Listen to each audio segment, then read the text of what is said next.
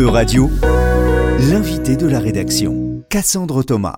Euradio is at the Nantes Creative Generation Forum with Abdi and Mohamed, both members and creators of the Foundation for Sports Coaching organization based in Cardiff. Hello, Abdi and Mohamed. Hello, hi. First of all, can you present to us the Foundation for Sport Coaching organization? We are a grass, grassroots sport developing and coaching organization utilizing the transformative power of sports to educate and empower young people in the most diverse communities in Wales.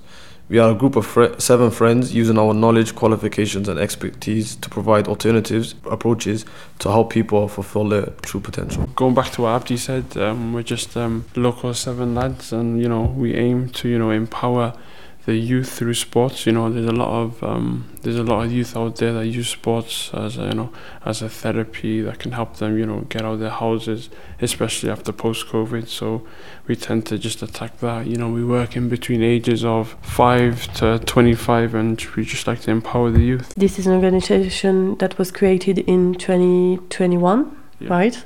Why was it created in the first place?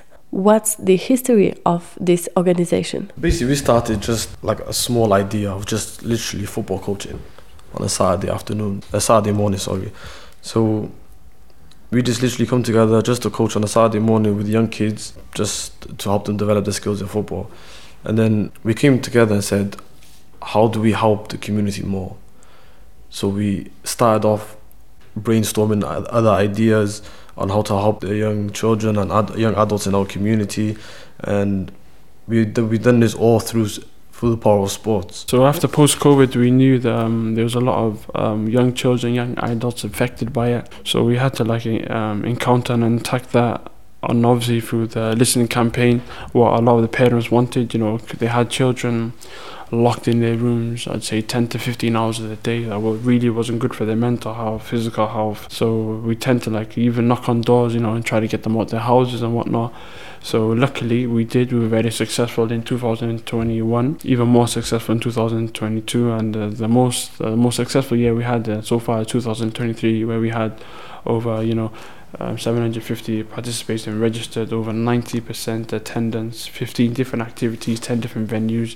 And we're not just here to the sports so we're here just you know for sports and career pathways. So we tend to like do workshops a lot of workshops. We had six professional jobs um, created by big companies through these um, uh, all graduates you know that, that didn't tend to like build the bridge between these professional companies and our community. Our community is probably the most diverse community in, in Cardiff and Wales you know Butetown, Grangetown, Riverside. We tend to work in, in the areas.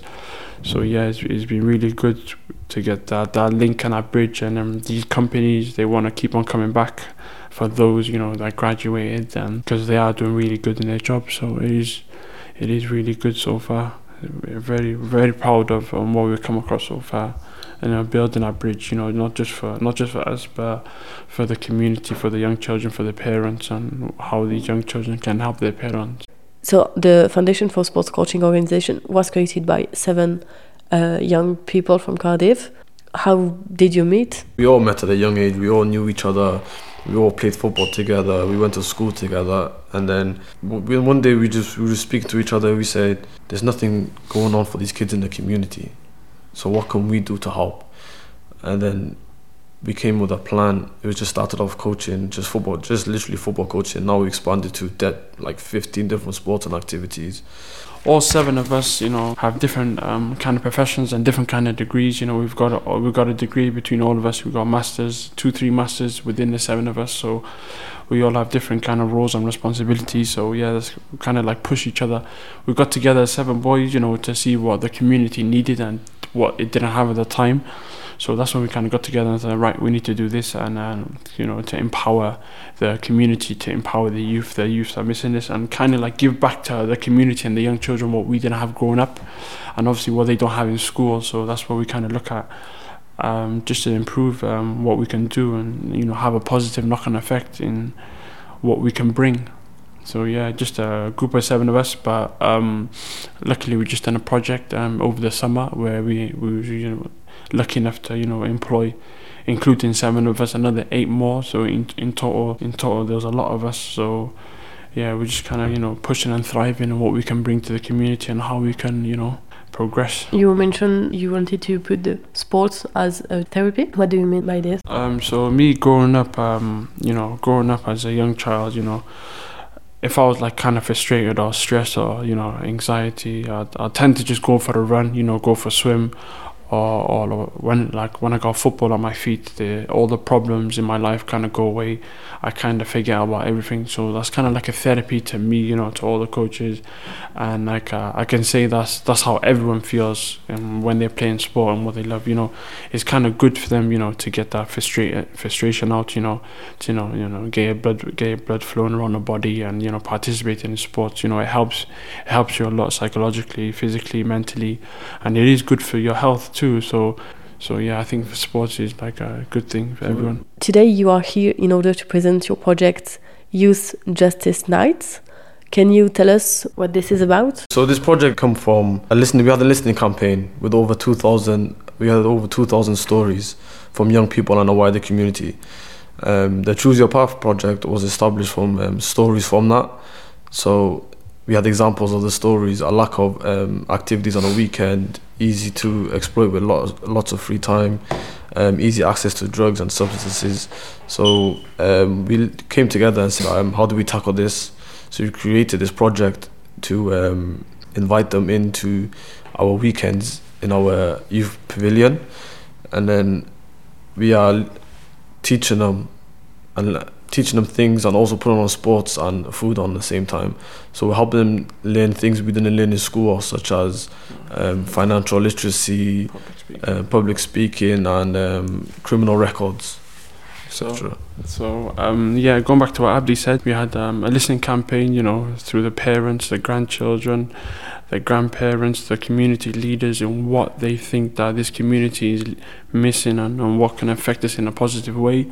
And one of the main uh, stories that you know that stood out was um, what they don't learn in school. So, for example, um, criminal records, you know, uh, public speaking, um, financial literacy. So none of this was kind of you know this was also personal and you know experience that we encountered that me and Abdi and the rest of the lads at Antia experienced you know and they're still not teaching in schools which they really should do so we kind of you know we're we're trying to teach them that through these Saturday you know choose your path youth nights through sports obviously so we'll invite them in through sports and what they can do through sports And how do you finance it? Do you have any EU support? So, um, the Welsh government has helped us out a lot. Um, Sports Wales, uh, they've helped us out a lot, and so them, the city, the city uh, council, Cardiff, Cardiff Council has helped us out a lot, thankfully. After two years of existence, how would you assess your project?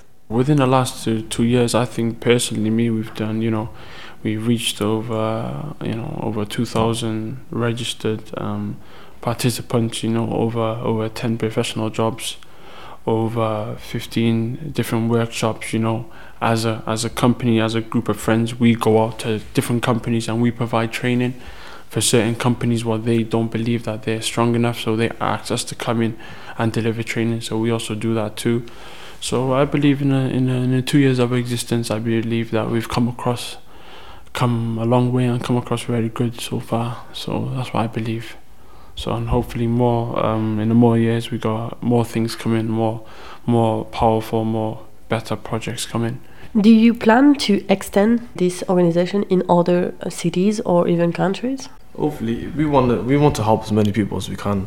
If that um, if that ends up in di- um, expanding within other cities, I know we read, we were speaking to someone from London Yeah. that does similar work with us, and then we work together as well. So if the, we want to expand and help as many people as possible. Yeah, so so um, come April or March, hopefully we will look to do another project. Um, we're just planning for it right now. Um, we're gonna probably touch all four corners of Wales. You know, Wrexham, Newport, Cardiff, and Swansea. So we are looking to reach out and hopefully, you know, within next years, maybe reach out to England. You know, we've got a lot of partners. You know, we've got another partner in Liverpool, partner in London. So we are reaching out, but hopefully we're just, you know, as, as we just said, we're just getting started. But for the next step, we're looking to, you know, reach all different four corners of um, Wales. Euradio vous a présenté l'invité de la rédaction. Retrouvez les podcasts de la rédaction dès maintenant sur euradio.fr.